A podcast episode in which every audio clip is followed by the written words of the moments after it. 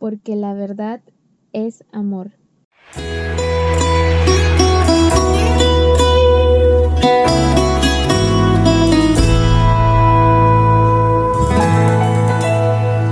Hola, ¿cómo están? Mi nombre es Nazarena Garay y este es el podcast Veritas Caritas.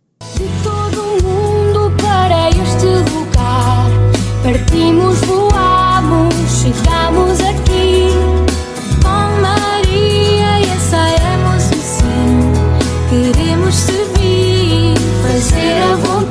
Vontade do Pai, nosso Pai. Chamados a ser, com Cristo Jesus, queremos dar, queremos estar dispostos ao sim, fazer como a mãe.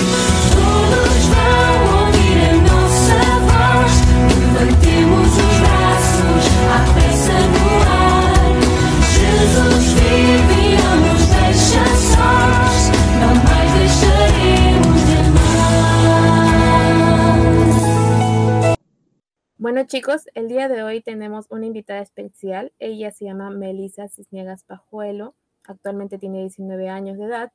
Es estudiante de Relaciones Internacionales con un doble grado de Negocios Internacionales y se dedica actualmente en el activismo pro vida y vela por los derechos humanos de todos los seres humanos. Actualmente maneja un blog personal donde habla de diversos temas sociales, eh, políticos, incluso culturales, para dar un granito más eh, de arena en esta lucha, en esta batalla cultural en la cual vivimos en estos últimos tiempos.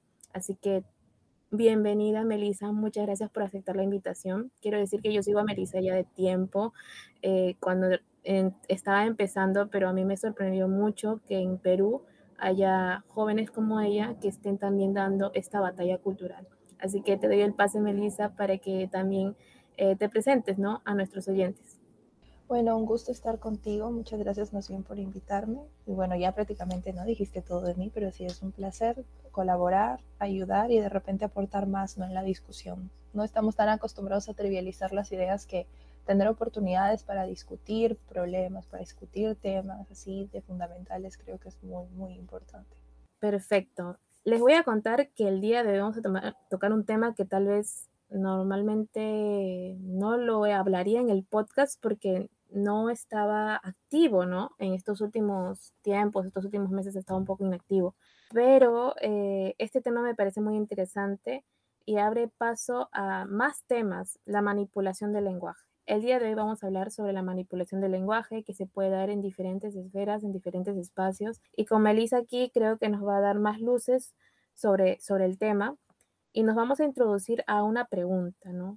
Y esta pregunta es, y se la hago Melissa, ¿en qué crees que consiste la manipulación del lenguaje?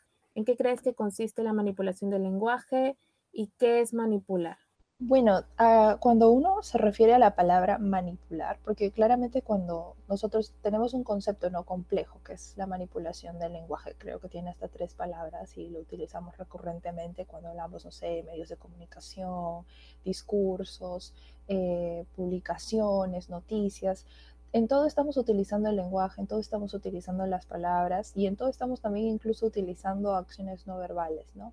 Pero creo yo que cuando nos vamos a centrar en esta problemática que es parte de la sociedad mediática en la que vivimos, yo me acuerdo que Manuel Seco, por ejemplo, es un autor que lo recomiendo bastante porque él habla muchísimo sobre el tema de la manipulación del lenguaje. Él entendía la manipulación hasta en tres sentidos. Por ejemplo, él en su artículo, por si lo quieren revisar, se llama La manipulación de las palabras. Él dice que el primer sentido de la palabra de manipulación se refiere al verbo de operar con las manos, alguna herramienta o algo, ¿no? Tenemos ese primer sentido. Por ejemplo, cuando manipulamos, no sé, los ingredientes en la cocina para preparar la cena, obviamente estamos utilizando herramientas, cubiertos, ¿no? Etcétera, para hacer algo. Ese es un primer sentido de manipular. Pero luego también tenemos otros sentidos, por ejemplo, el segundo y el tercer sentido de la palabra manipular se acercan más al tema central ¿no? de lo que vamos a conversar el día de hoy. Eh, en el segundo sentido, por ejemplo, manipular es operar, pero sin el uso de las manos o de herramientas para actuar sobre las cosas. O sea, manipular es operar con recursos materiales o no materiales como las palabras sobre las personas, ¿no? Y finalmente tenemos un tercer sentido que se refiere a una definición similar a la que les acabo de decir, ¿no? Eh, pero en este caso, eh, lo que busca establecer es que se le agrega únicamente en este tercer sentido la intencionalidad con la que manipulo algo. Mientras entendemos que manipular es operar, actuar sobre las cosas o sobre las personas, el manipular también tiene una intencionalidad. Eso nunca lo debemos olvidar. Siempre existe una intencionalidad cuando manipulamos algo. Entonces, ¿qué podemos decir nosotros? Manipular es operar o actuar hábilmente sobre algo o alguien desvirtuando o falsificando su auténtico sentido con un fin interesado. Ese es el concepto que debemos manejar, ¿no? Eh, primeramente, básicamente, ¿no? Entonces, hay algo que, y, hay algo que es importante hacer, porque lo hemos visto últimamente, por ejemplo, en los medios masivos de comunicación, en cualquier ideología, doctrina que está muy de moda o en boga hoy en día, y es que claramente se necesita dejar un mensaje pero para dejar ese mensaje tenemos que manipular, ¿no? Y muchas veces son las personas que manipulan el auténtico sentido de las palabras, en su auténtico, digamos, comprensión, para poder llegar y calar con mentiras, con generalizaciones, con eslogans en las personas. Entonces, básicamente ya de repente no para al menos hacer una conclusión, es que la manipulación es una actividad controladora y encubierta, básicamente. Sobre todo la manipulación a través del lenguaje casi nunca nos damos cuenta que está sucediendo, ¿no? Y tiene la finalidad de hacer que las personas sean dependientes e inseguras, ¿no? Reduciendo su libertad y su capacidad autocrítica. ¿Por qué? Porque prácticamente caemos, ¿no? En el, en el cuento, en el discurso, en la idea, en el eslogan que el manipulador quiere que entendamos como verdad absoluta. ¿no? Entre comillas. Entonces, digamos que es como un círculo vicioso lo que sucede cuando nosotros hablamos de eh, la manipulación del lenguaje, porque caemos no en las intenciones del manipulador en su agenda y ya no somos capaces de matizar las palabras que escuchamos, de cuestionar. Es más, nuestra capacidad, esta capacidad que tenemos las personas de aprender libremente, ¿no? De lo que escuchamos, ya no existe. De eso se trata básicamente la manipulación del lenguaje, ¿no? Y se me viene a la mente cuando hablabas de todo esto es que a veces hay tanta información que nos llega directamente a nuestros ojos y es como que ya tenemos preestablecido cómo actuaremos posteriormente, ¿no?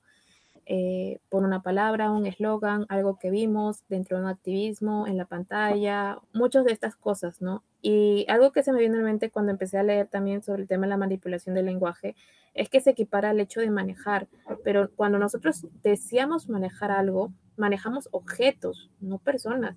Los seres humanos somos seres relacionales, entonces equivale, equivaldría el hecho de manipular a, una persona como manipular un objeto. Yo creo que no, le estamos quitando dignidad, le estamos quitando eh, personalidad, le estamos quitando todas las, cualidades que un, propiamente un ser humano eh, en su libertad tiene y también como derecho.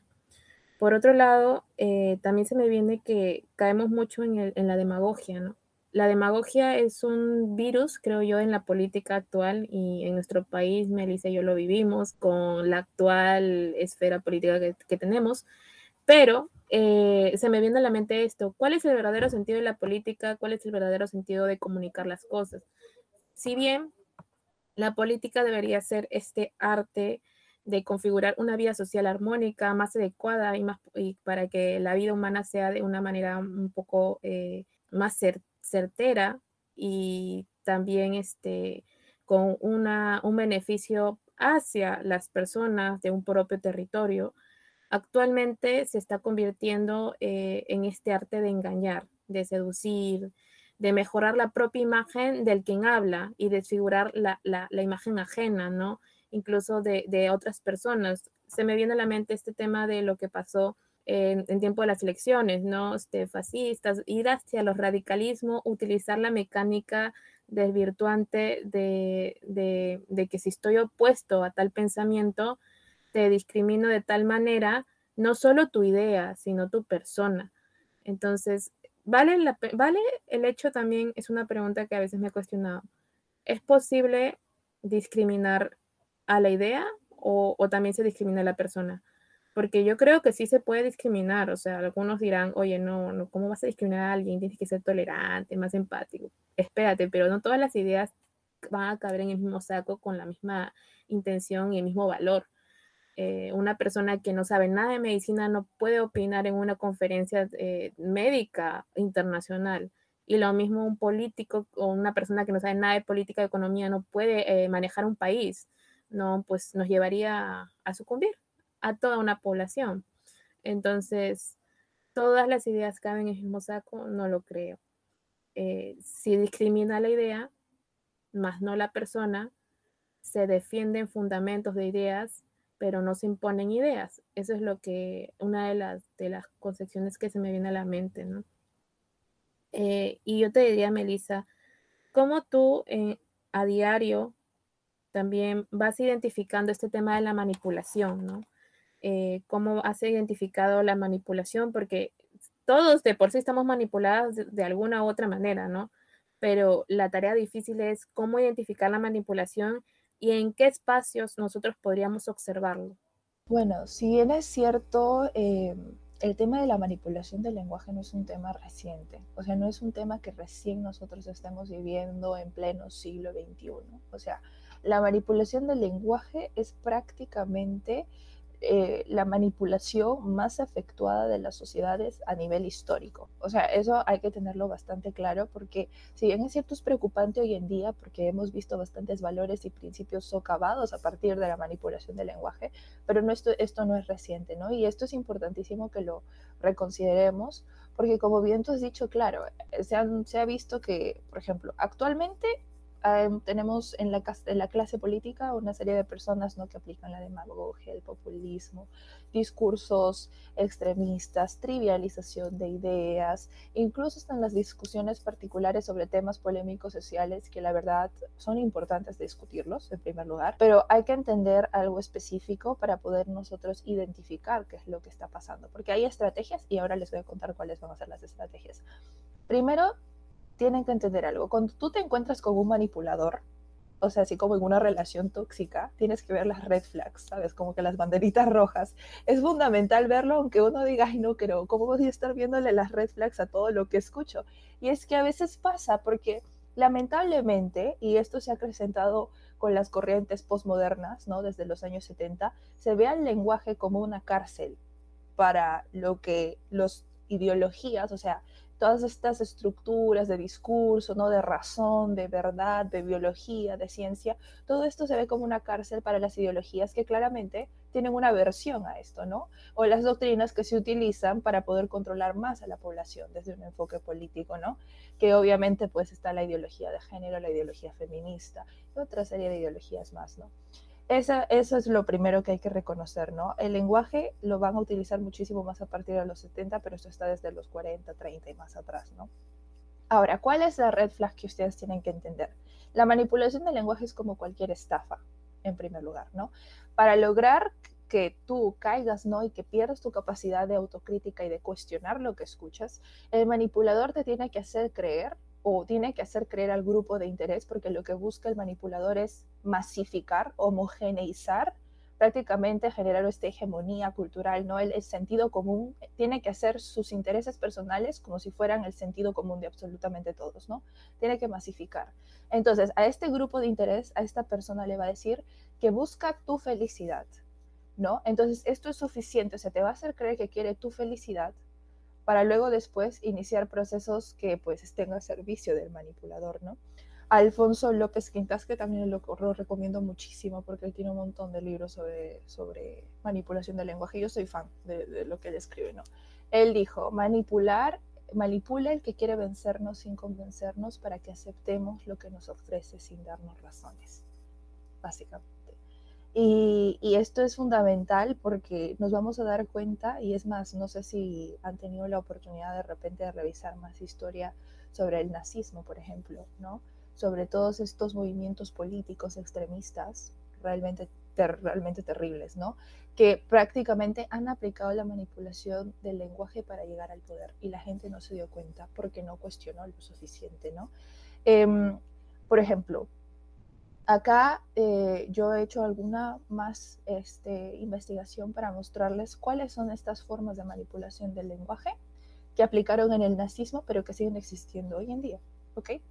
Por ejemplo, eh, la manipulación del lenguaje nazi, según Kepler, la lengua, al igual que los hombres, tras las alambradas fue perdiendo toda huella de dignidad, toda traza de espontaneidad creativa. Eso decía Kempler. O sea, ¿qué dice? Prácticamente las palabras se fueron presas del movimiento político que las utilizó para llevar a cabo sus fines. ¿No? O sea, las palabras perdieron hasta su sentido. Entonces, ¿qué hacían los nazis para hacer esto? O sea, hacían tres, tres estrategias. La deshumanización total. Esa no es nueva. O sea, yo sé que la han escuchado al menos alguna vez en las noticias. La deshumanización total en el sentido de que se mutila todo indicio de sensibilidad. Se buscaba que el grupo marginado quede separado de cualquier goce o sentimiento que muestre su pertenencia a la vida humana, automáticamente. Los judíos no eran seres humanos. Los disidentes políticos no eran seres humanos. Los niños con discapacidad de síndrome de Down, por ejemplo, no eran seres humanos, ¿no? Nada más para tener una idea de que habían, lo que buscaban es tomar cualquier aspecto que no estuviera de acuerdo, se saliera de la narrativa, para hacer creer que no eran, formaban parte de la especie humana y por lo tanto no merecían respeto. Segundo, las fórmulas, las lemas, las abreviaciones, estas eslogans de manual que normalmente se suelen utilizar. El peligro amarillo, por ejemplo. Los judíos son el peligro amarillo por la estrella de David, supongamos. O la solución final, que se refería, por ejemplo, al exterminio total ¿no? de, de judíos. Y finalmente, los mensajes al servicio de la mentira, la obnubilación y la violencia. Ahí tiene que ver, por ejemplo, la coerción, ¿no? El impedir que pues las personas de alguna forma se, se levanten, ¿no? O, el impedir que las personas se den cuenta de que viven, ¿no? En este contexto de, en este contexto de violencia, ¿no? Y, digan, bueno, ya voy a rebelarme y voy a hacer el bien, ¿no? El bien común y es a lo que Hannah Arendt se refería, por ejemplo, el retiro filisteo a la vida privada, ¿no? Las personas tenían miedo de hablar y como tienen miedo de hablar, no son capaces de defender lo justo. Ese es el más grave problema. Entonces, esto es lo que hace un manipulador. Te corta toda la capacidad de hacer el bien, ¿no? Porque la libertad es hacer el bien por el bien de todos. Esa es la libertad creativa y eso es lo que vemos con la manipulación del lenguaje. Bueno, entonces, ¿cómo nosotros podemos aparte de detectar estas red flags que ya les vengo comentando, ¿qué es lo que podemos hacer? Bueno, yo les recomiendo estas cosas. Primero es saber los recursos que utiliza el manipulador eh, para prácticamente llevar a cabo ¿no? este plan que está teniendo de querer controlar y socavar tu capacidad de autocrítica. Tenemos dos que son los más comunes y de hecho si ustedes visitan cualquier medio de comunicación, que saben que es parcializado, que ya tienen como que cierta conocimiento de su inclinación, de repente algún, digamos, postura política o apoyo a un determinado personaje, se van a dar cuenta son dos. Los eufemismos y las palabras talismán. En el caso de los eufemismos, prácticamente lo que hacen es que el manipulador los utiliza para evitar que su grupo de interés vea la, la realidad. O sea, lo que busca el manipulador con los eufemismos es generar en el ser humano una aversión a la verdad y una dependencia a la mentira o a la realidad fabricada por el manipulador. Existen tipos de eufemismos, el más utilizado, por ejemplo, si vamos a hablar del tema del aborto, ¿no? que es un tema polémico, eh, pues disimulan la realidad negativa como la mal utilizada frase interrupción voluntaria del embarazo. ¿no? Uno dirá, pero voluntario, o sea, es una decisión personal, no está dentro del discurso de libertad, no creo que eso sea negativo, cuando en realidad estamos hablando de un aborto provocado, ¿no? O sea, olvidamos totalmente la realidad de la otra vida humana, ¿no? En proceso de gestación del otro individuo, de la especie humana, y solamente nos quedamos con la visión, ¿no? Es que es voluntario y es interrupción, o sea, no suena asesinato y no suena homicidio y no suena la pérdida de una vida humana. Entonces, ¿sabes qué? No es tan malo, ¿no? O sea, al final de cuentas es la libertad de la mujer, digamos, ¿no? Ese es un ejemplo que normalmente suelen utilizar. O si no, las palabras talismán. Estas palabras talismán son las con el que el, el, manipulador lo que busca, como les dije, es hacerte feliz, hacerte creer que quiere tu felicidad. Entonces, cuantas más palabras generen, cuantas más palabras utilicen para generar fascinación, ¿no? Atracción y deslumbra, o sea, así como que deslumbrarte, cuantas más palabras de este tipo utilice, mejor para él, ¿no? Lo que hacen estas palabras es inhibir la capacidad crítica de quien escucha, porque miren, por ejemplo, si nosotros hablamos de libertad y él te dice, no, es que es libertad, no, esto te va a traer esta felicidad, esto de aquí, las personas van a decir, pero ¿por qué yo me voy a oponer a esto? Por ejemplo? ¿Por qué yo me voy a oponer a la inclusión? ¿Por qué me voy a imponer a la diversidad? ¿No? ¿Por qué me voy a imponer a esto? Si no suena mal en un primer momento, ¿por qué lo haría? ¿No? Y es más, las palabras talismán han ido cambiando con el paso del tiempo. Por ejemplo, en el siglo XVI la palabra talismán era el orden, por ejemplo. En el siglo XVII la palabra talismán era la razón. Acuérdense, ¿no? De todo este periodo de la ilustración, ¿no? De la razón, del hombre natural, de lo racional, etc. En el siglo XIX era la revolución, obviamente, en el siglo XIX, las principales revoluciones de la historia. En el siglo XX y XXI, últimamente, es la libertad, ¿no? Pero la pregunta es, prácticamente, ¿cuál es el sentido de las palabras? Ese es el asunto. Y eso es para que, para, y eso es fundamental. Necesitamos aprender a matizar las palabras. Y creo que esta va a ser mi segunda recomendación importante. No solo tienen que saber los recursos que los manipuladores utilizan, sino prácticamente cuáles estos, cuáles son estas intencionalidades del mensaje. Matizar las palabras. Hay que matizar las palabras. Estos recursos hay que matizarlos. Y ustedes dirán, pero ¿cómo hacemos esto? No, bueno, matizar prácticamente, o sea, tranquilos, que es muy fácil el tema de matizar, es nada más un ejercicio mental siempre que uno lee algo. Por ejemplo, si en el debate, ¿no? En un debate, en una discusión que ustedes tengan, en algún post de redes sociales que ustedes lean, en algún, de repente, no sé, en algún discurso de algún candidato político, en alguna propuesta política, no sé, en cualquier ambiente en el que se encuentren, en que ustedes saben que hay una tribalización de ideas cañón, así grandota, lo que ustedes tienen que hacer básicamente, identificar esas palabras que tienen una gran carga emotiva y siempre van a existir. Siempre van a existir. Por ejemplo, si les mencionan las palabras como libertad, con un evidente sentido sensacionalista, ¿no? Y muy pocos datos, porque se trata de muy pocos datos siempre, ¿no? Muy pocos datos, sensacionalismo, emotividad. Hagan una reflexión mental o cuestionen a quien emitió el mensaje con preguntas como, ¿de qué libertad hablas? O mi libertad debe admitir el daño de un tercero? Son preguntas que es importante. O sea, la libertad de la mujer debe admitir el daño de un tercero. O preguntas de que, o preguntas de, mi libertad debe estar por encima del bienestar o la vida de los demás. Son preguntas que casi nadie hace. Porque una gran proporción de la población se queda únicamente con el mensaje, pero no cuestiona el mensaje que está recibiendo. Entonces, esto es primordial porque la libertad posee diversos niveles de acepción, ¿no? Esto según López Quintas, el primero de todos es la libertad de maniobra, que se refiere a hacer lo que a mí se me da la gana, o sea, entrar en un libertinaje total. Y luego está, pues, la libertad creativa, que es hacer el, bien por el bien de todos, ¿no? El bien común. Igual sí pasa con el progreso. El progreso es otra palabra súper talismán hoy en día, ¿no? Demasiado. Entonces, seguir haciendo estos mismos cuestionamientos personales. De repente no necesitas comunicarlos exteriormente, pero con que tú lo hagas mentalmente, esto es un muy buen ejercicio para comenzar a darte cuenta de que no debes ser manipulado.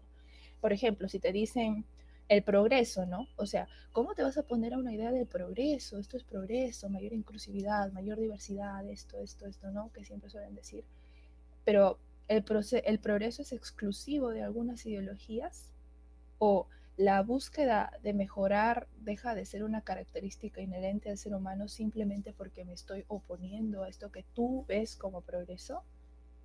O de repente, ¿qué entiendes por progreso?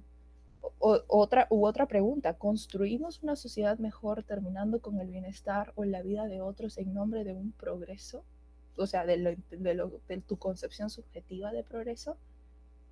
Son preguntas que ni siquiera ellos mismos se las han pensado porque muchos de los que defienden ese discurso también lo han aprendido de otros manipuladores, ¿no?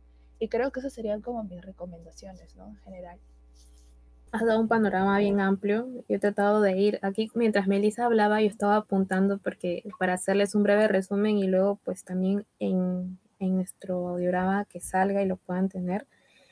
Eh, a mí se me vino mucho a la mente algo Eh, cuando Melissa hablaba decía de qué idea tienes por progreso, qué idea tienes por, por ejemplo, tolerancia, inclusión, estos, estas nuevas frases talismanes que, que están saliendo.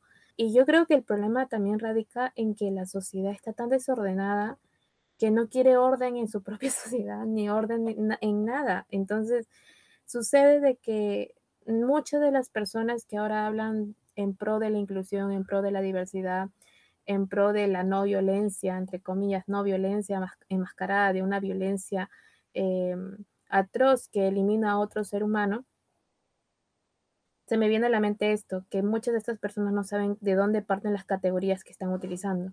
Hay una conceptualización banal, eh, que no hay una búsqueda ni siquiera por la verdad, y creo que estamos dejando mucho de lado la, la verdad, o sea, tratando de que el ser humano siempre está en esa búsqueda constante de alcanzarla, eh, no a través de una imposición, sino a través de la duda constante, de preguntarnos qué estamos haciendo bien, qué estamos haciendo, entre comillas, mal, desde una noción moral, si quieran verlo así, pero también desde una noción ya eh, incluso, incluso lingüística, porque el lenguaje tiene sus parámetros, tiene sus reglas, y hay una etimología de donde parten muchas de las conceptualizaciones que actualmente vemos y tenemos.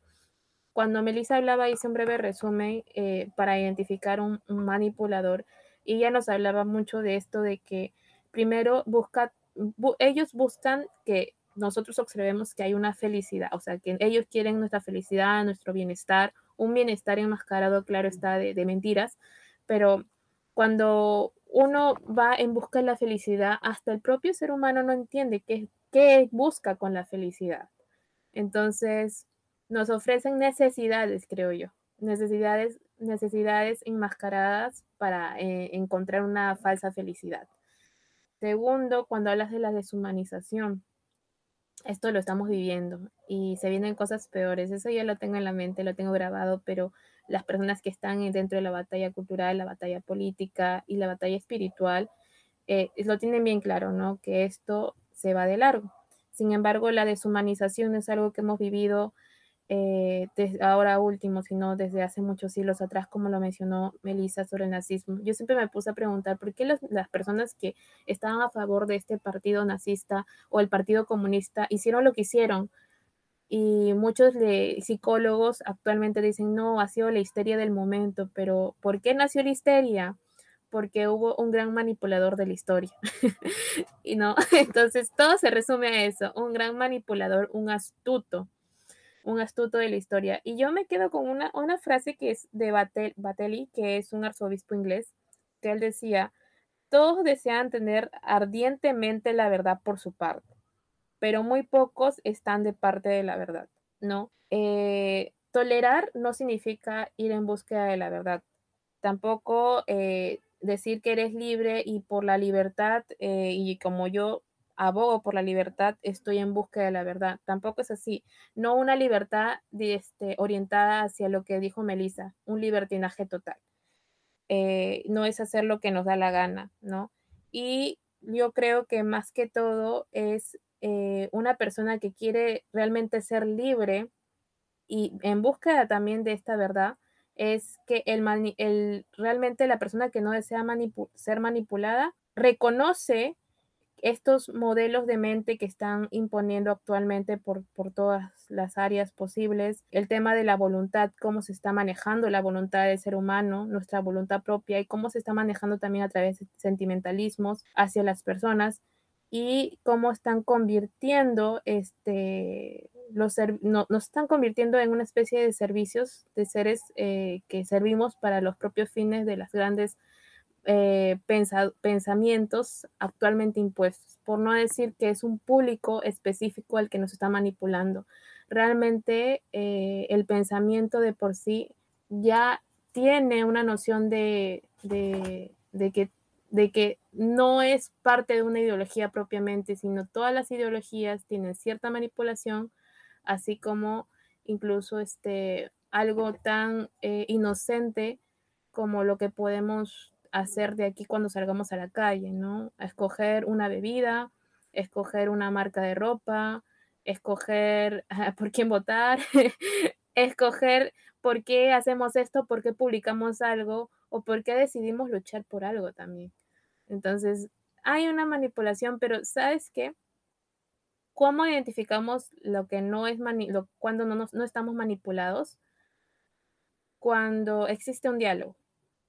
Y eso es lo que nos recorta, nos recorta el que, es, el que está siendo manipulado porque no se abre, no se abre a, a, estas conversaciones y de reconocimiento. Es una persona cerrada, una persona que no quiere comprender y que no quiere ser confrontado en sus propias ideas porque tiene miedo a que todo se le desmorone, porque ya tiene un mundo armado, ¿no? Y ese mundo armado siempre se va a desmoronar cuando es mentira, es falso. Entonces, creo que aquí hay demasiado que tocar, demasiado que tocar. Eh, incluso se puede ir hasta otras áreas que de la sociología.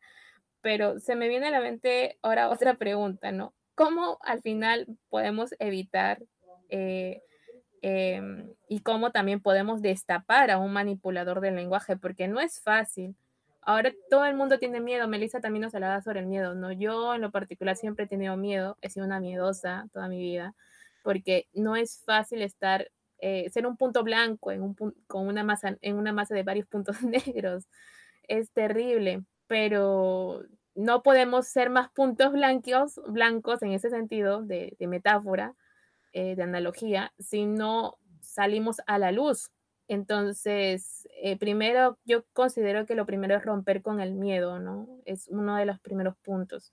Yo le hago la misma pregunta a Melissa y cómo nosotros podemos destapar al manipulador del lenguaje y también cómo nosotros podemos evitar caer en eso.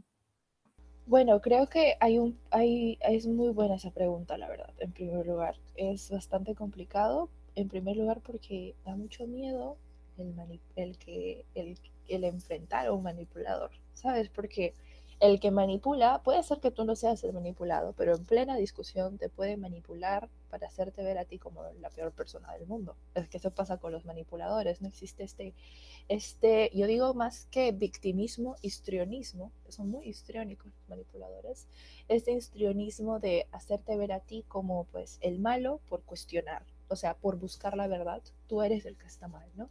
Sin embargo, y esto es algo que uno lo viene practicando. Para mí este ejercicio de investigar sobre la manipulación del lenguaje me ha permitido mucho, mucho este año, aprender bastante. O sea, hay un crecimiento académico gigante cuando uno empieza a identificar todas estas cosas.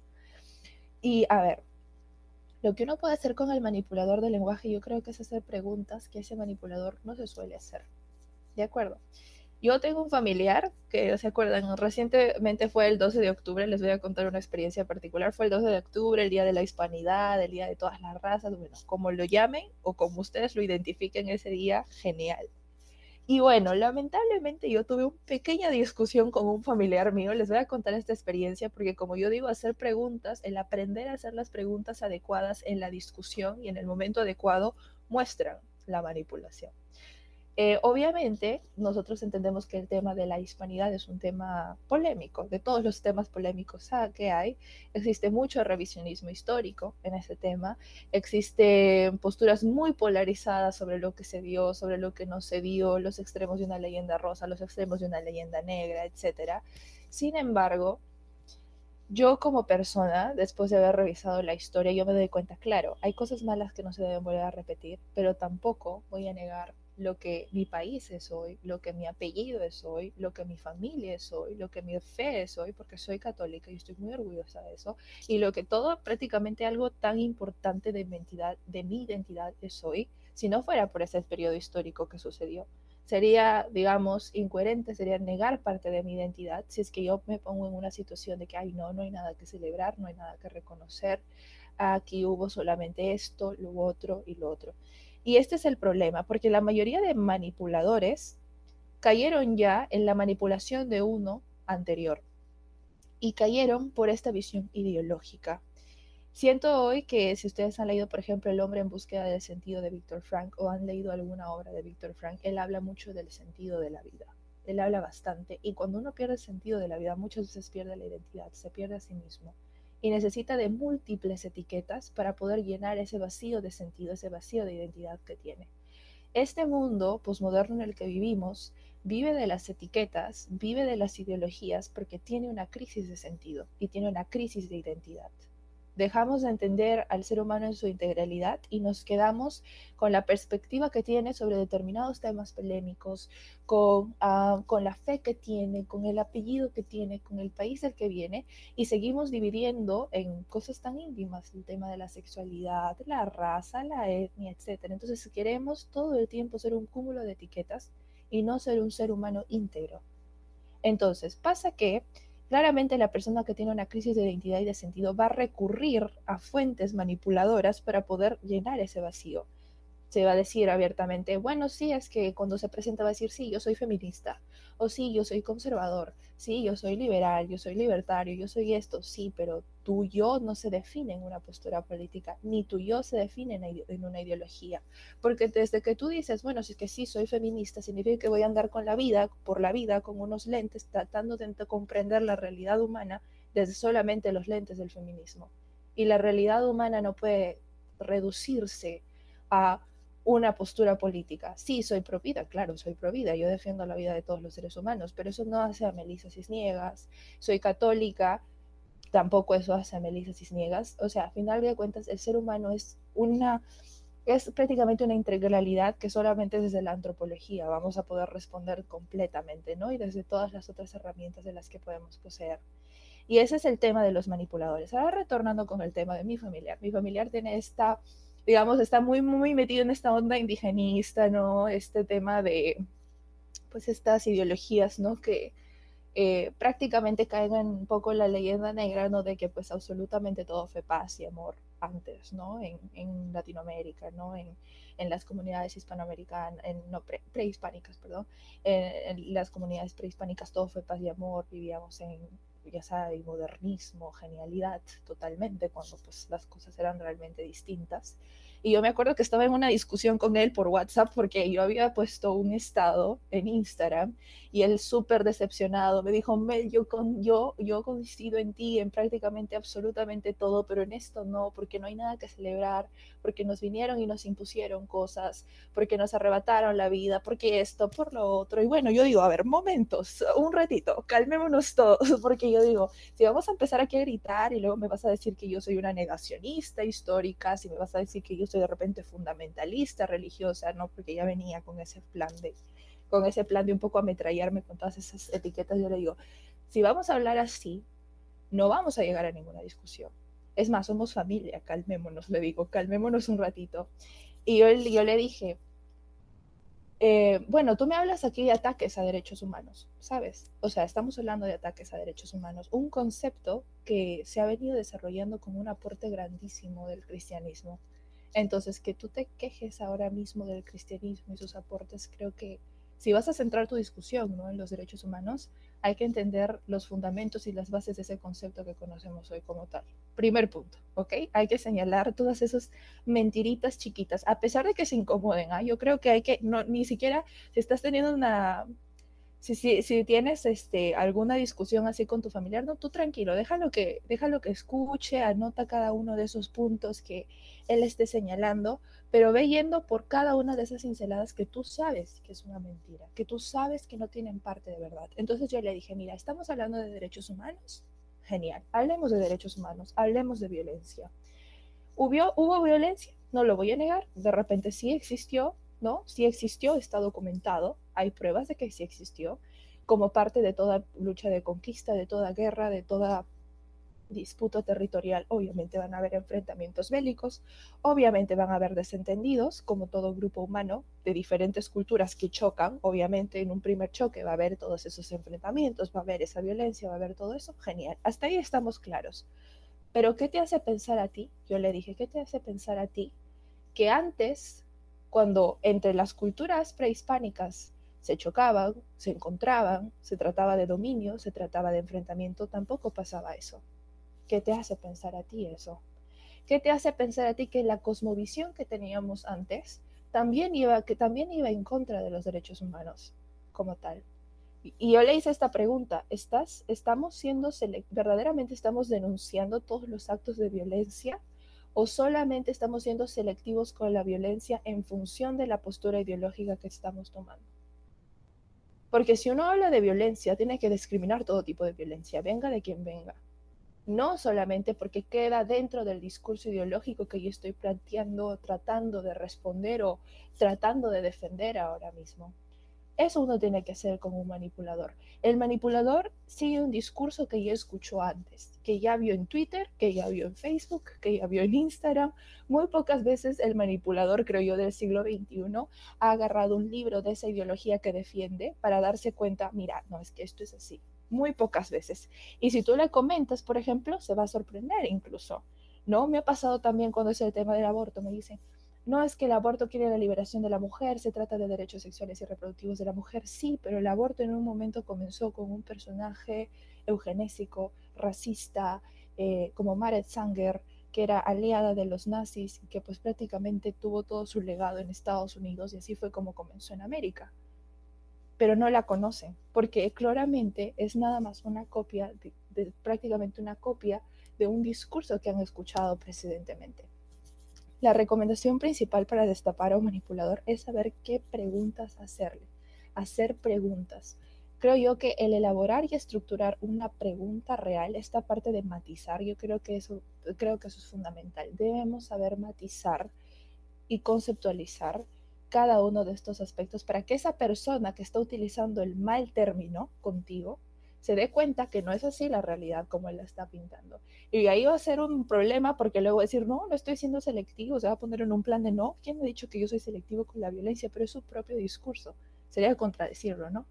Pero yo creo que para poder hacer preguntas adecuadas hay que leer, hay que formarse, hay que encontrar la etimología. eso me gustó que has dicho, Nazarena, la etimología de las palabras, cuándo se utilizan estas palabras, cuándo no se utilizan estas palabras, la estructura del lenguaje real. Hay que prestar atención al lenguaje, hay que leer, hay que informarse y hay que hacer las preguntas correctas. Sé que va a ser bastante difícil a veces hablar con un manipulador, sí, obviamente que sí va a ser complicado, sí va a dar miedo porque uno no sabe con qué cosa te van a salir de repente, hay un grado de incertidumbre cuando uno habla con un manipulador, uno normalmente no sabe qué pasos va a seguir, pero yo creo que si uno utiliza bien el recurso de hacer las preguntas, y el devolver esas preguntas bien puestas va a ser muy interesante. Otro ejemplo para que se den cuenta y con este término para de repente pasar y darle el pase a Nazarena, por ejemplo, escuchen debates. escuchar debates es muy bueno, porque normalmente en los debates, sobre todo de temas polémicos actuales muy comunes, uno se da cuenta de cómo más o menos están dirigiendo ¿no? esa manipulación del lenguaje. Sucede que estaba escuchando el otro día un debate de Agustín Laje sobre el tema del aborto, creo que estaba en República Dominicana, no me acuerdo, pero lo habían, lo habían este, lo habían invitado a este programa como tipo entrevista radial, algo así. Y él estaba uno contra cuatro, era. O sea, era él contra cuatro entrevistadores. Y uno de ellos fue el que más se entercó con el tema del aborto. Y le dijo, y él estaba muy, el, el señor muy creído de su argumento jurídico, dijo, bueno, pero ¿Acaso no es más coherente defender la vida de la madre si es una señora que ya tiene pues un acta de nacimiento y está registrada y está reconocida por el Estado y el Estado la tiene que proteger? ¿No sería más adecuado protegerla a ella que ya tiene todos estos documentos que al niño, de su vientre al niño por nacer? Eso fue prácticamente lo que le dijo. Y obviamente, claro, le dijo con todo pues este término jurídico, ¿no? Tratar de usar conceptos complicadísimos, entre comillas, para mostrar que sí, ¿no? O sea, mira, este, tiene su documento, ¿no? Entonces el Estado la debe proteger y bueno, solamente la debe proteger a ella y no al niño por nacer, etcétera. Y, y, yo me acuerdo que Agustín Laje le dijo, o sea, usted está diciendo, escucha la pregunta, usted está diciendo que el Estado tiene que reconocer nuestra humanidad para recién protegernos? ¿Acaso usted quiere regresar a los gobiernos totalitarios de las décadas del 30, del 40? ¿Usted está sugiriendo un sistema político como ese hoy en día, pleno siglo XXI? Aparte que el señor quedó como claramente un retrógrado, porque obviamente cómo vamos a regresar a un gobierno totalitario, aparte que quedó como un deshumanizador, porque está deshumanizando el niño por nacer, aparte que pues demostró claramente que todo su cuento no es verdad, y que así no se habla de derechos humanos y no se habla de protección de nada jurídicamente, así no se habla, así prácticamente está mal, Agustín Laje mostró que es manipulador. Y eso se quedó guardado y ya todo el mundo lo reconoce. O sea, así de simple. Es hacer la pregunta correcta en el momento adecuado, creo yo. Pero bueno, hay que informarse, ¿no? Para hacer eso. Totalmente de acuerdo contigo. Yo creo que, y he reconocido yo en mi vida cómo he sido manipulado por muchas áreas, que pasado por todo. Pero se me viene a la mente algo, ¿no? Cuando hablaba sobre el tema de, de la hispanidad, el Día de la Hispanidad. El tema de la hispanidad es reconocer también, creo que cuando tú hablas de formarse, hay que formarse también en historia la historia nos va a dar tantas luces de dónde estamos, por qué creemos algo, por qué defendemos algo, qué cosa está, entre comillas, em, de dónde parte su origen, ¿no? De dónde parte el origen de algo y de dónde, eh, hacia dónde va, porque de acuerdo al origen, también ya se está marcando un rumbo dentro de su propia historia, tiene un fin ya predeterminado. Eh, y también el tema de la filosofía, ¿no? En lo particular, siento que esa es una de las áreas que muchas personas no, no manejamos. En gran mayoría, una gran masa no maneja el tema filosófico y creo que eso también nos va a ayudar a pensar, a cuestionarnos constantemente, a estar dudando y a, a tomar una postura, pero una postura certera. También es necesario formarse en ética. Es primordial, porque si no hay una formación en ética, si tú eres una persona que realmente deseas hacer el bien y estás buscando en tu interior hacer el bien, seas de la ideología en la que actualmente estés escuchando eso, yo estoy segura que eres una persona que busca el bien y el bienestar de los demás y entre comillas un progreso de acuerdo a lo que, lo que te has armado en la cabeza, busca la parte ética, porque sin eso no va a haber eh, una naciente, no va a florecer algo de lo que realmente tú estás anhelando. Eh, y obviamente cuando hablaba de la parte etimológica, creo que eso lo vas a encontrar de por sí cuando te muevas en, esos, en esas tres áreas que te digo, que son la historia, la filosofía y la ética. La parte etimológica siempre ve al, origen de las palabras. Te vas a llevar con una gran sorpresa, una gran sorpresa de verdad. Em, términos tanto como progreso, como política, como religión, como psicología, como filosofía, sus orígenes eh, te van a dar una luz de lo que realmente se ha ido deformando hasta, hasta la actualidad, porque hay una deformación de esos términos incluso, ¿no? Y creo que cuando hablaste de Agustín Lasge y el argumento que da esta persona con respecto a no sería mejor este, aprovechar en, en, cuidar más a la mujer en este caso y desechar al niño. Eh, eso es una practicidad, ¿no? Es una practicidad, es una falacia y el ser humano está eh, configurado actualmente con una inmediatez. Quiere todo inmediato, quiere todo rápido, quiere todo como una comida rápida que le sirven en un centro comercial. Así de rápido quiere las cosas y quiere aprender rápido, pero el aprender no es nada rápido. Es un proceso constante y nunca termina hasta los últimos días de tu vida.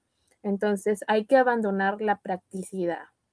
Lo otro es cuando hablaste de los derechos humanos justo conversé con un amigo este, que del Frente Crítico Universitario, les voy a hacer aquí su, su cherry.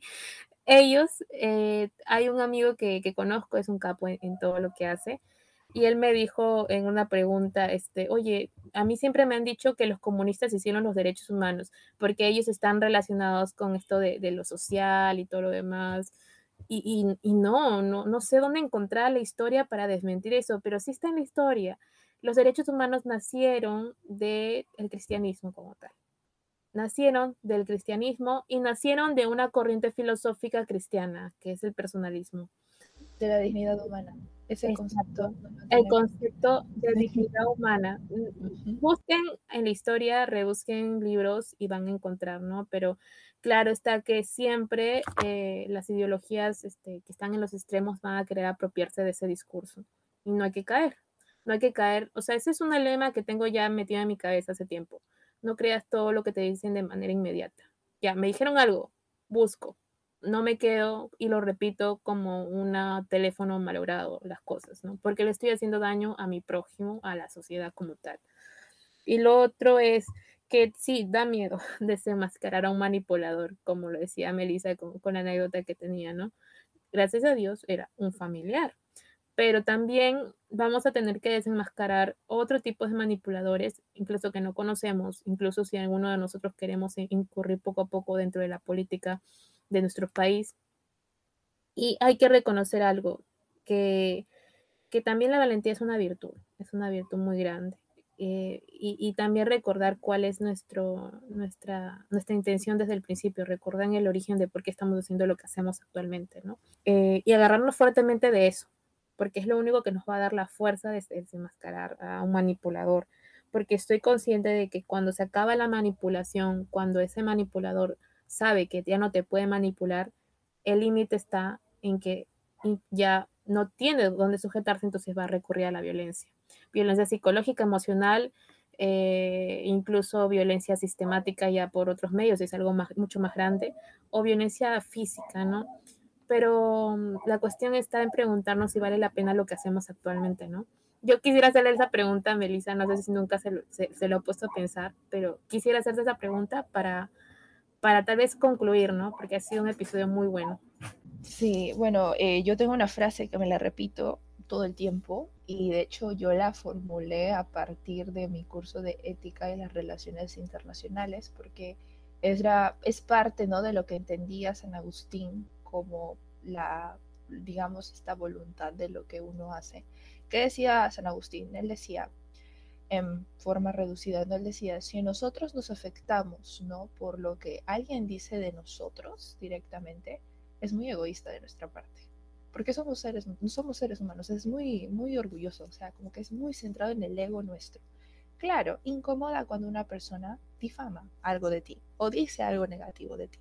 Sin embargo, lo que decía San Agustín es que cuando ya esa agresión va a un grupo mayoritario de personas, un grupo de mayoritario que intentamos proteger, ahí sí debe importarnos cuando eso suceda porque ahí sí esa agresión vale la pena. Entonces yo me formulé esta frase que a mí me encanta repetírmela mentalmente porque, eh, porque esta frase que yo planteé, que yo hice, básicamente resume esa, digamos, esa valentía mía todo este año, porque recién comencé todo este año a meterme ¿no? en todo este asunto de dar mis opiniones en redes sociales, muy impopulares a veces, pero las doy, que es la causa que defiendo es mucho más grande e importante que los insultos o agresiones que recibo.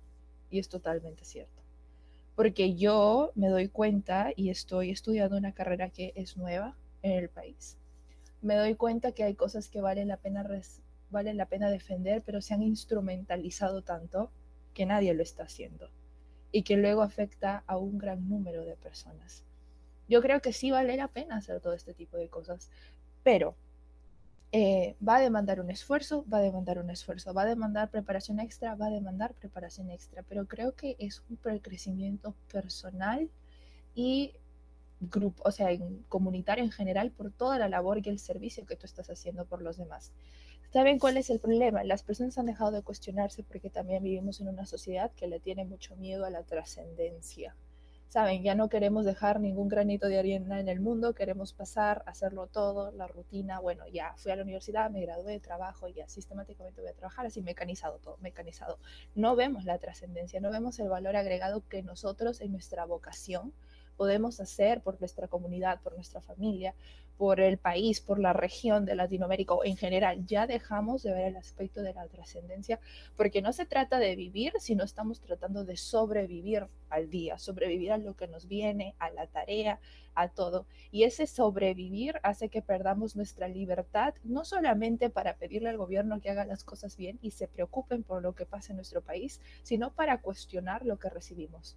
Escuchamos las noticias de forma automatizada, escuchamos todo de forma automatizada, porque no somos capaces o le tenemos, digamos, esa versión a morir prácticamente, ¿no? En un sentido filosófico, pero le tenemos ese miedo a la trascendencia, al valor agregado vale la pena hacerlo. Yo lo recomiendo un 100% porque creo hoy en día que hay que pensar en aquello que valoramos más, ¿no? Muchas personas miran a la filosofía, los principios conservadores, ¿no? Como, ahí no, son retrógradas, ahí no, son esto, pero es que en realidad naturalmente todos los seres humanos queremos conservar algo.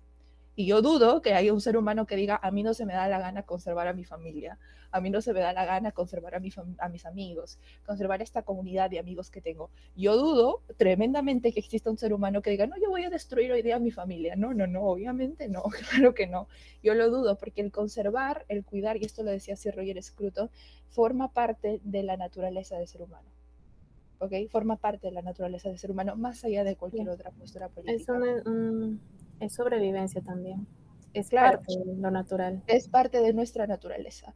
Pero justamente porque nosotros conservamos y amamos las cosas que son tan inherentes a nosotros, hay que hacer el esfuerzo y hay que sumarnos, ¿no? A participar de este tipo de cosas. Nosotros, por etiquetar a todo lo relacionado con lo político, a todo lo relacionado con lo social, a todo esto por etiquetar de no, es que ahí solamente entra gente que miente, entra gente mala, entra gente esto, hemos sacado a la gente buena de, dar las opiniones políticas. Hemos, las hemos sacado. Creo que es momento para, para incluirlas. Y aquí yo quisiera, eh, pues nada más ya para continuar y para motivarlos a hacerlo a pesar de lo que venga, porque créanme, o sea, aparte de que es un buen filtro sobre qué personas tener en tu vida y qué personas no tener en tu vida, aparte de que es un crecimiento personal, yo creo que vas a dejar mucha trascendencia y mucho valor agregado a tantas personas que necesitan de ti. Piensa en tus hijos, en tus padres, en tus hermanos, en tus sobrinos. Yo veo, por ejemplo, a mi sobrina de ocho meses y yo digo, yo quisiera que el mundo en el que vayas a vivir, la educación que vayas a recibir, no sea una, una una educación que mutile tu identidad, no quiero que sea que mutile tu capacidad de pensar, de aprender, yo quiero que crezcas libre y para que crezcas libre tienes que crecer en verdad y no, no, no lo vas a lograr si sigues viviendo en un mundo como el que vemos hoy en día, ¿no? Y nada más ya para aquí acabar, me gustaría nada más incidir en siete recomendaciones. Que quiero que anoten, si tienen un cuadernito, apúntenlas, así para cuando las pongan en práctica, son siete la primera es estar alerta a los recursos que utiliza el manipulador. Estén, cualquier palabrita que ustedes sepan que ya aparece ahí medio rara, ¿no? Cualquier titular, cualquier investigación, ¿no? Este, que se utilice, presten mucha atención a esos recursos. Dos, adopten una actitud crítica. Todo el tiempo estén criticando lo que escuchen. Criticar es bueno, hacer preguntas es bueno, que nunca les quiten la capacidad de hacerlo. Yo me acuerdo que tengo un profesor en la universidad eh, de imagen y comunicación política este profesor, el, profesor, la primera clase nomás puso un artículo que decía, bueno, es que las personas que son de derecha no tienen esta postura conservadora, están más propensos a compartir ideas, o sea, noticias falsas. Y yo dije, ¿cómo es eso? Y no lo digo porque yo tenga, digamos, de repente una tendencia, una postura política más para allá, sino porque yo digo, pero ¿cómo es eso? Si también lo he visto yo en otras ramas, en otros, en otros noticieros que tienen una tendencia política distinta. ¿Por qué esa generalización? Y él puso ahí incluso un artículo, ¿no? De investigación, un paper científico, ¿no? Que decía que tenemos una mayor propensión a hacer esas cosas, los que piensan así. Yo, y yo luego mis compañeros participaban y todo el mundo, sí, es que son los, no sé, los retrógrados. Y la gente empieza a hablar, ¿no? Y nadie critica, todo el mundo dice, ya, sí, esta es la ley. Entonces yo me, yo me acuerdo que incluso investigué, busqué ese artículo que él puso en la diapositiva y ni siquiera el autor había hecho ningún cuadro comparativo entre las distintas tendencias políticas y su propensión a poner noticias falsas. Fue una aproximación. Incluso la misma autora recomendó utilizar otras tendencias políticas para medir la propensión de publicar. Y yo, lol, ok, pero solamente, o sea, para que se den cuenta que la, la, la actitud crítica es importante como segundo paso. Tercer paso, Dime, dime. Déjame que me meta ahí solo para decir algo que me pasó exactamente lo mismo. Una chica en un debate se atrevió a decir en un artículo que la biología estaba de su lado, que la biología decía por un biólogo reconocido científicamente, mundialmente, eh, que eh, el, el, ser humano empieza a existir a los tres meses de gestación. Y pasó el artículo, y ni siquiera era un artículo científico, era opinión y era de su propio blog, y no había nada de referencia, ni citas, ni nada. Entonces yo como que quedé. Y es por eso que el adoptar una actitud crítica es fundamental, porque la gente empieza a mandarte fuentes, teorías, posturas, y ¿y esa fuente de dónde salió? Y es la metodología que fue, y este porcentaje de dónde lo han sacado. De hecho, se van a dar cuenta en el debate del aborto, van a decir, 500 mil mujeres esto, 500 esto, y, y empiezan con unos números, pero estratosféricos. Uno entra a las páginas oficiales, ya sea del Departamento de Justicia, del, del Ministerio de Salud, y se va a dar cuenta que la realidad es totalmente distinta. Así que siempre adopten, primero, estén alerta a los recursos y siempre adopten una postura crítica. Tercero, pedir que se matice cada palabra talismán o eufemística. Ya les he enseñado, hagan preguntas, cuestionen las preguntas. Esa palabra que utilizaron en ese contexto particular, cuestionenla siempre, háganle las preguntas, se van a dar cuenta que ni ellos van a responder. Cuatro, avivar el amor por la verdad.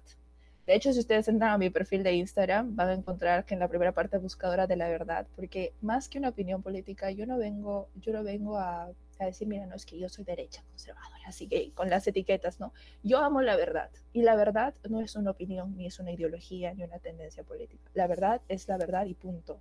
No, la verdad es adecuar nuestra mente a las cosas, no que, nuestra, no, que las cosas tomen la forma que nosotros querramos mentalmente. O sea, nuestro cerebro tiene que entender lo que son las cosas en su sentido real. Entonces, amen la verdad, sí, con locura, sean como San Agustín, ¿no? Así de simple, amen la verdad todo el tiempo, búsquenla donde se le, búsquenla siempre. Yo siempre que leo algo tengo que encontrar la verdad, porque si uno no la encuentra, pues uno se queda, ¿no? Con todas estas ideas preconcebidas y no, no, así tampoco es. Em, solamente con un fuerte amor a la verdad seremos inmunes frente a los intentos de los manipuladores. Así que amenla siempre. La verdad es lo más bonito que existe en este mundo. Luego es cinco, renunciar a imponer las ideas propias. Esto es muy difícil y de hecho demanda mucho, mucha práctica. A mí todavía me cuesta, si les voy a ser sincera, em, el no imponer ideas, el más bien discutir ideas. Es muy bueno discutir ideas, pero ya cuando uno se pone de forma también tóxica, no, es que no puedes pensar así, no puedes pensar así, ya estamos cayendo en un error. No impongamos ideas. Que la reflexión, que el cuestionamiento haga a la otra pensar a la otra persona repensar su postura, pero jamás impongamos, porque estaríamos cayendo en el mismo error. Entonces, ¿para qué entonces el esfuerzo? Eh, sexto, aprender a pensar. Aprendamos a pensar. Solamente así vamos a poder advertir aquellas frases o palabras que están siendo mal empleadas. Pensemos, ¿no? Mientras que todo el mundo se aloca por hablar y dar una opinión, vea las fuentes y piensa. ¿Qué es lo que nos están proponiendo aquí?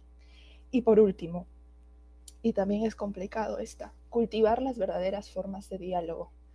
Em, esto, digamos, es muy fuerte porque las personas no hemos aprendido, hemos perdido la capacidad de dialogar adecuadamente con los demás y eso es triste y lo vamos a encontrar por parte de muchos manipuladores, pero hay que saber cultivar las formas de diálogo. Si no cultivamos las formas de diálogo, lo más probable es que nos dediquemos a trivializar más las ideas en lugar de encontrar la verdad en común. Alfonso López Quintas decía, el debatir no debe ser mediático, no debe ser un tema de que quién calla a quién, quién silencia a quién, quién, saben, este, la gente ahora se siente a ver un debate nada más para ver la mecha, o sea, en pocas palabras, ¿no? Que el debate sea el buscar la verdad en común. Y si no es eso, entonces lamentablemente no estamos haciendo las cosas como deben ser. Y bueno, eso sería para mí lo que tendría que decir ya para concluir. Muchas gracias, Elena. Gracias a ti, de verdad, gracias a ti porque nos has dado una clase enorme sobre el tema de la manipulación del lenguaje. Yo feliz, ha sido un episodio muy, muy fructífero, he aprendido mucho y yo sé que las personas que han escuchado también espero que pongan en práctica esos siete puntos. Los voy a poner en la descripción eh, para que los tengan en cuenta. Y nada, Melissa, realmente agradecerte por aceptar la invitación. Espero que en algún momento tal vez tengamos otro tema para conversar. Y nada, muchas gracias. Y chicos, bueno, gracias por escuchar también Veritas Caritas. Cuídense mucho.